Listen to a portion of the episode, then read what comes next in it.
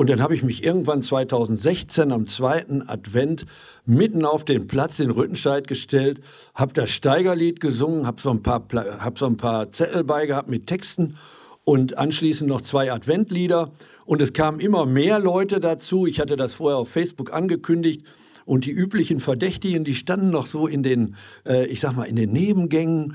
Und dann kamen die nach vorne, haben mitgesungen, fragten, ob ich das denn nochmal mache. Und da habe ich gesagt, ja, wir machen das erstmal einen Advent durch. Und so ist das jetzt drei Jahre geblieben. Mit Essen spielt man nicht. Der Podcast mit Oberbürgermeister Thomas Kufen. Seine Gäste sind Essener Persönlichkeiten, die die Stadt durch wirtschaftliche Innovation, soziales Engagement oder herausragende sportliche Leistungen prägen.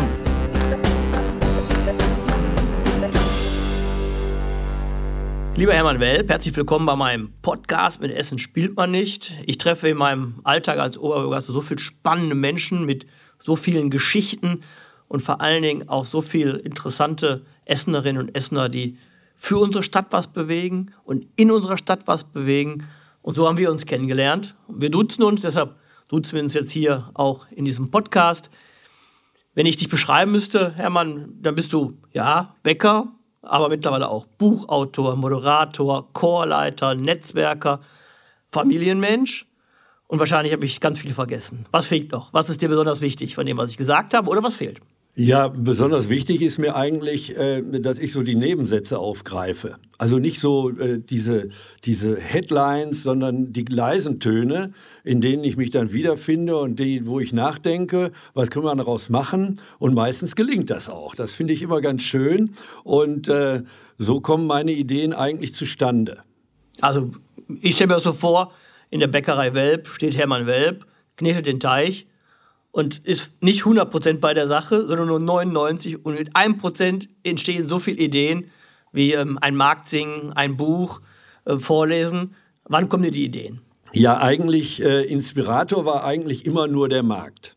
Da trifft man so viele Leute, denen steht ja nicht auf der Stirn geschrieben, was sie nun machen oder welchen Beruf sie haben, sondern das kriegt man nach einer Zeit raus. Wenn die Stammkunden sind, dann fragt man einfach mal immer, was machst du eigentlich im richtigen Leben?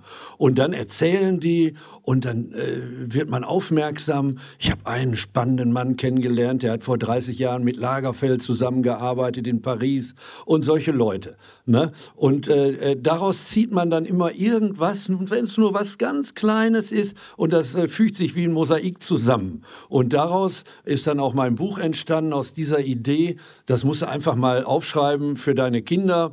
Und dann wurde einfach mehr daraus, weil äh, die Geschichten gefielen jemandem so gut, und der hat mich dann gefragt, mein Gott, kennst du nicht noch ein paar mehr? Und dann habe ich natürlich noch ein paar mehr geschrieben, meistens nachts, so von Samstags auf Sonntags.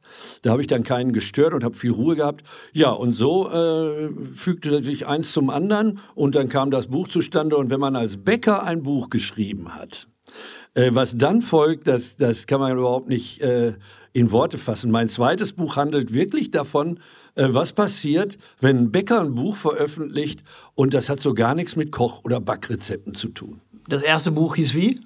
Äh, Papa ist Bäcker und Erfinder. Das zweite Buch wird heißen? Äh, ja, das wird angelehnt sein an, diesen, äh, an, an diese Tatsache, dass also nach diesem, zwei, nach diesem ersten Buch tatsächlich ähm, äh, was passiert, was einem Bäcker äh, eigentlich überfordert. Der Bäcker und Erfinder Hermann Welp steht auf dem Rüttenscheider Markt. Ja, auf dem Rüttenscheider Markt, auch nicht nur da, auch in Krefeld und in Mörs und in Düsseldorf und auch in Bochum. Ich weiß gar nicht, ob du das weißt.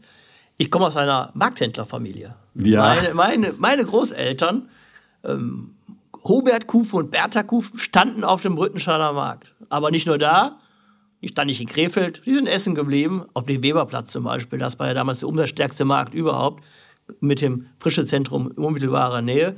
Aber der Rüttenscheider Markt, da waren sie auch präsent mit Obst und Gemüse. Aber wahrscheinlich beim Alter passt nicht zusammen. Seit wann bist du auf dem Markt? Also ich bin ja äh, in Bergerhausen schon lange auf dem Markt gewesen. Also ich habe ein paar, ich sag mal so 25 Jahre. Und äh, ganz intensiv eigentlich äh, 15 Jahre wo das meine Leidenschaft wurde, um auch andere Städte da kennenzulernen, äh, um andere Menschenschläge kennenzulernen. Doch, das, äh, das war so. Also auf dem Markt äh, begegnet man sich. Es ist auch das Handeln spielt auf dem Markt und die Kommunikation eine ganz große Rolle. Ich habe den Eindruck, da ist ein bisschen was bei mir hängen geblieben, aber es ist auch ein Knochenjob. Also mein, mein, mein, mein, Vater ist ähm, als Kind musste er mit auf den Großmarkt, auf den Markt, ähm, quasi in einer, wie sagte man früher, in einer Jaffa-Kiste groß geworden, unter dem ähm, Marktstand. Aber wirklich morgens früh das Markttuch aufschlagen und dann regnet es einen hinten schon rein. Bei Eiseskälte steht man da. Äh, das ist nicht leicht und deshalb gibt es auch Nachwuchsprobleme.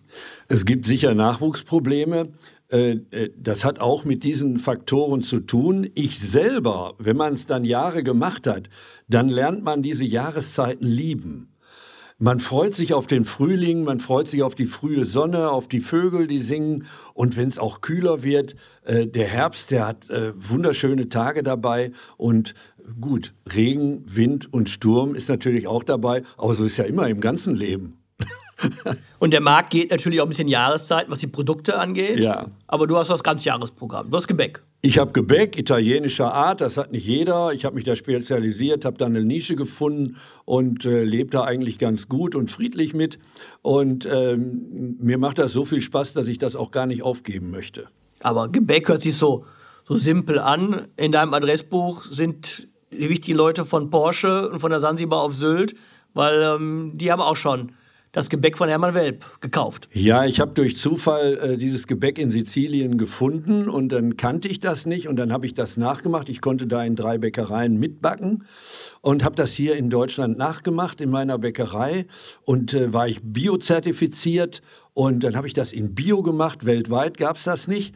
Und dann äh, ist das natürlich losgegangen wie eine Bombe in die, äh, zunächst einmal in den Großhandel, dann in die Bioläden. Und dann habe ich gedacht, Mensch, äh, jetzt guckst du mir mal die Labels an, was gibt's da? Und danach äh, lag Porsche nahe, weil ich mit Nelson Müller viel Kundenveranstaltungen gemacht habe bei Porsche. Da hatte ich da so meinen Stand und äh, dann äh, natürlich die Sansibar, das war auch ganz oben angesiedelt auf Sylt und äh, überall hat es geklappt und darüber habe ich mich natürlich sehr gefreut. Und wenn man dann ähm, Porsche und äh, auch die Sansibar vorweisen kann als Referenz, dann kommt man überall rein. Die Leute, die weisen einen nicht mehr ab. Und so habe ich dann auch den Tacken gewonnen. So war es einfach. Für Unternehmen, ein Unternehmen mit 15 Angestellten gegen Unternehmen mit 1600 und 1100 Mitarbeitern und eigener Marketingabteilung. Da habe ich mich schon gefreut. So habe ich dich übrigens zum ersten Mal wahrgenommen. Da gewinnt ein Bäcker aus Bergerhausen einen Marketingpreis. Und als du den Mund aufgemacht hast und erzählt hast über dich und deine Familie, deine Geschichte, was du alles machst und was du noch vorhast, der ist ja eine, eine Vertriebskanone. Ja, ja, gut, okay, aber da kommt eins zum anderen. Man wird immer selbstbewusster und man, äh, man lernt ja Leute kennen, die hätte man sonst nicht kennengelernt. Und äh, man wird selbstbewusster und äh, besinnt sich auf das, was man geschaffen hat. Man hat was erfunden, wirklich erfunden. Und äh, da war ich dann unterwegs damit und die Leute, auch bei der Präsentation in der äh, Fachhochschule äh, für Marketing, äh, die Professoren haben sich auf die Schenkel geschlagen ne, und äh, sich kaputt gelacht, wie das Ganze so entstanden ist. Es sind einfach die Zufälle im Leben, auch die kleinen Sachen, die man da berücksichtigen muss, werten muss und auswerten muss vor allen Dingen. Aber bei Hermann Welp geht es eben nicht nur um Geschäft und Verkauf, sondern machst auch ganz viel wo du am Ende nicht mehr Gebäck verkaufst, indem du zum Beispiel Leute animierst, auf dem Rüttenscheider Markt zu singen. Ja, das war eine, das war eine Geschichte, da kam ein Marktkollege zu mir, ah, der Rüttenscheider Markt, der läuft nicht mehr so gut und wir müssen was unternehmen. Du hast doch den Tacken gewonnen, den Marketingpreis, jetzt überleg dir mal was, Geld kosten darf das nicht viel. Und äh, so Markthändler, die bleiben dann hängen bei Annoncen oder bei Radioschaltungen, die ja alle viel Geld kosten. Und dann habe ich gesagt, ich überlege mir mal was. Und dann habe ich gedacht, Mensch, eine Stimme, die hat doch eigentlich jeder mit. Und äh, äh, Texte drucken, das war auch für mich kein Problem, weil ich damals so mitgemacht habe bei ehrenamtlich bei einem äh, Singkreis im Altenheim. Und da kriegte ich dann die ganzen Texte gedruckt, das war auch kein Problem. Und dann habe ich mich irgendwann 2016 am zweiten Advent mitten auf den Platz in Rüttenscheid gestellt, habe das Steigerlied gesungen, habe so, ein paar, hab so ein paar Zettel beigehabt mit Texten und anschließend noch zwei Adventlieder. Und es kamen immer mehr Leute dazu. Ich hatte das vorher auf Facebook angekündigt. Und die üblichen Verdächtigen, die standen noch so in den, äh, ich sag mal, in den Nebengängen. Und dann kamen die nach vorne, haben mitgesungen. Fragten, ob ich das denn nochmal mache. Und da habe ich gesagt, ja, wir machen das erstmal einen Advent durch. Und so ist das jetzt drei Jahre geblieben. Und äh, ich habe das dann so ein bisschen gewürzt mit äh, Prominenten, die da gerne mitgemacht haben. Wer war denn schon alles da, Hermann? Oh, das ist ja eine lange, lange, lange Liste. Also zunächst mal warst du ja als Erster da. Ich denke, komm, wir fangen oben an, nehmen wir den Oberbürgermeister. Und äh, äh, da fand, fand ich ja toll, dass du sofort zugesagt hast. Dann hatten wir dazu... Ich, ich mach nur einen Einschub. Ich habe gesagt, ich komme, der Steigerlied singe und habe dann im Spaß gesagt, wegen dem Bundespräsidenten Scheel, ich sage, ich singe aber nicht hoch auf den gelben ja. Wagen. Und was für ein Zettel kriege ich in die Hand gedrückt hoch auf den gelben Wagen und ich wusste nicht, wie viel Strophe dieses Lied hat und du hast dich gefreut. Ja, das, ja, das hatte ich auch von Anfang an vorgehabt. Gerade dieses Volkslied, weil das jeder kannte und äh, Scheel war ja auch noch gut in Erinnerung und dann auch noch FDP, aber du hast ja auch eine Verbindung zur FDP, die, die Leute sind dir ja auch lieb und teuer, mein Gott, ist ja nicht so schlimm. so an Leuten waren also wirklich da. Äh, ich hatte mich gefreut über Uwe Lükow, Herbert Knebel, der ganz schwierig zu kriegen war, aber er hat dann zugesagt. Dann natürlich. wenn er seine Brille nicht auf hat, seinen Hut, wird er gar nicht man erkannt. Erkennt ihn, man erkennt ihn gar nicht. Und er hatte auch, äh, brauchte jetzt eine, seine vierte neue Kappe. Er hat vier Kappen schon äh, da verbraucht und äh, dann hatte ich so eine schöne rote auf und da hat er mich gefragt, äh, mein Gott, wo hast du die denn machen lassen? War auch so eine Lederkappe.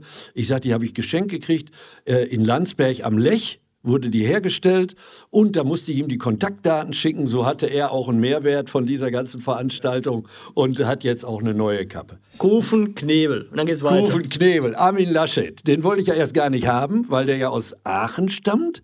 Äh, und dann habe ich äh, ihn ja kennengelernt auf, dem, auf der Einweihung des Webermarktes mit dir zusammen und du hast gesagt, hör mal, ich stell dir mal einen verrückten Bäcker vor, äh, der macht Marktsingen.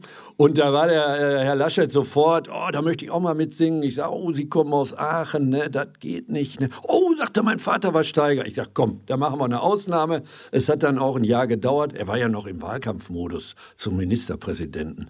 Und äh, als er dann Ministerpräsident war, dann hatte ich immer ständig Kontakt wirklich zu diesem, zur Staatskanzlei. Und irgendwann riefen die an und sagten, da passt das.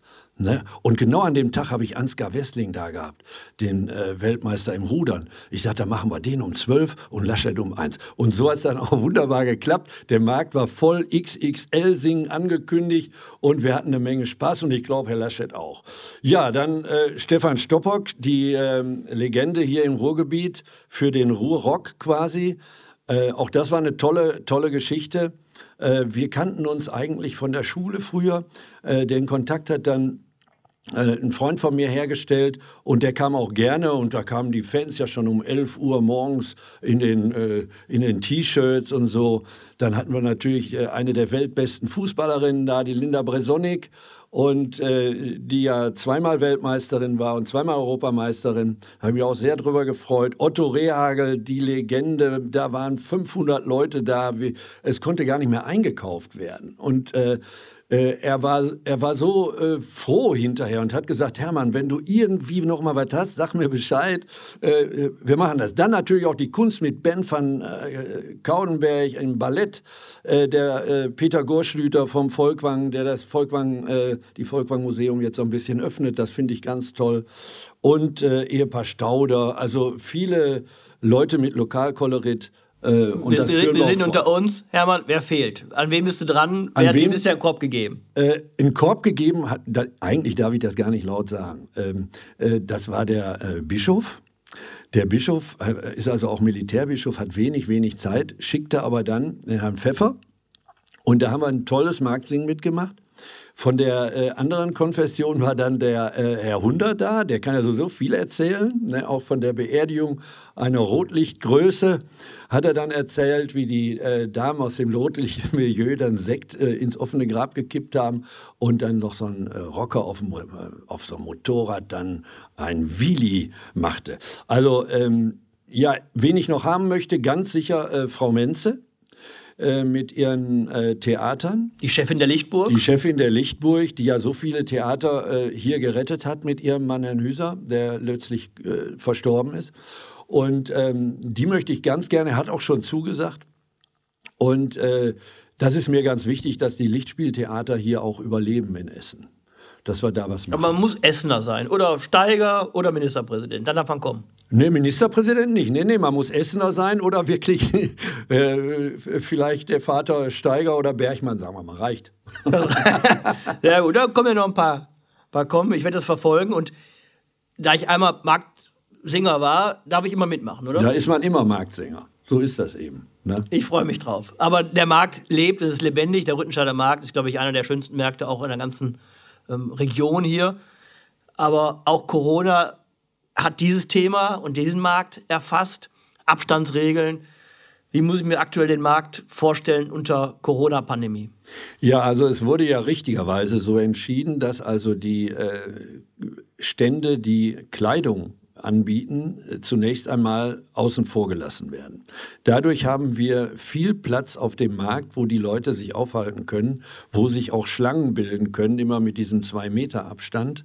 Und äh, die Leute, die jetzt zum Markt kommen, die kaufen auch wirklich alles, weil die Leute lieber unter freiem Himmel einkaufen als in geschlossenen Räumen. Also auch eine Stärke des Marktes. Ganz sicher. Der bleibt offen, weil es da Lebensmittel gibt.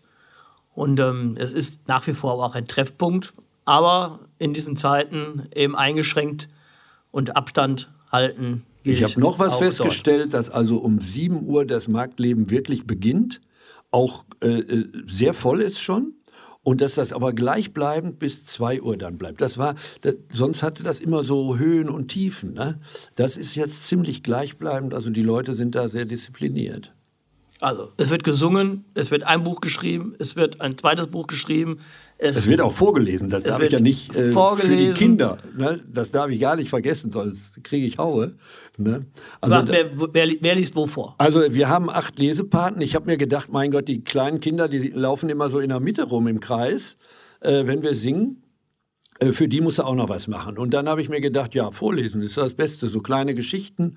Und wir bekamen auch gleich eine Anlage gesponsert mit kleinen Bänkchen und so. Und ich hatte ruckzuck acht Lesepaten, die völlig autark arbeiten. Die machen ihre Pläne ganz alleine selber. Da habe ich gar nichts mit zu tun. Da freue ich mich natürlich drüber. Und denen macht das Spaß. Die lesen teilweise in Kindergärten vor. Und äh, die Kinder, die bringen natürlich ihre Eltern oder ihre Großeltern mit zum Markt. Und das ist ja eigentlich auch Ziel der ganzen Geschichte Marketing. Also ich merke schon, die Ideen gehen nicht aus und ich glaube, wir müssen uns auch auf einiges einstellen. Aber im Kern bist du Bäcker. Im Kern bin ich Bäcker und das bleibe ich auch, mit Leib und Seele. 50 Jahre, 30 Jahre selbstständig und äh, das geht auch weiter, sieht man auch daran, dass ich jetzt einen neuen Verkaufswagen noch gekauft habe. Also der wird sich nie mehr amortisieren, aber ich möchte das ganz gerne noch zehn Jahre machen. Ich würde sagen, ein Bäcker mit Leib und Seele, mit großem Herz und tollen Ideen für unsere Heimatstadt. Lieber Hermann Welp, herzlichen Dank.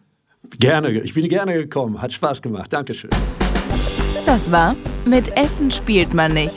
Das Podcastgespräch mit Oberbürgermeister Thomas Kufen. Vielen Dank fürs Zuhören und bis zum nächsten Mal.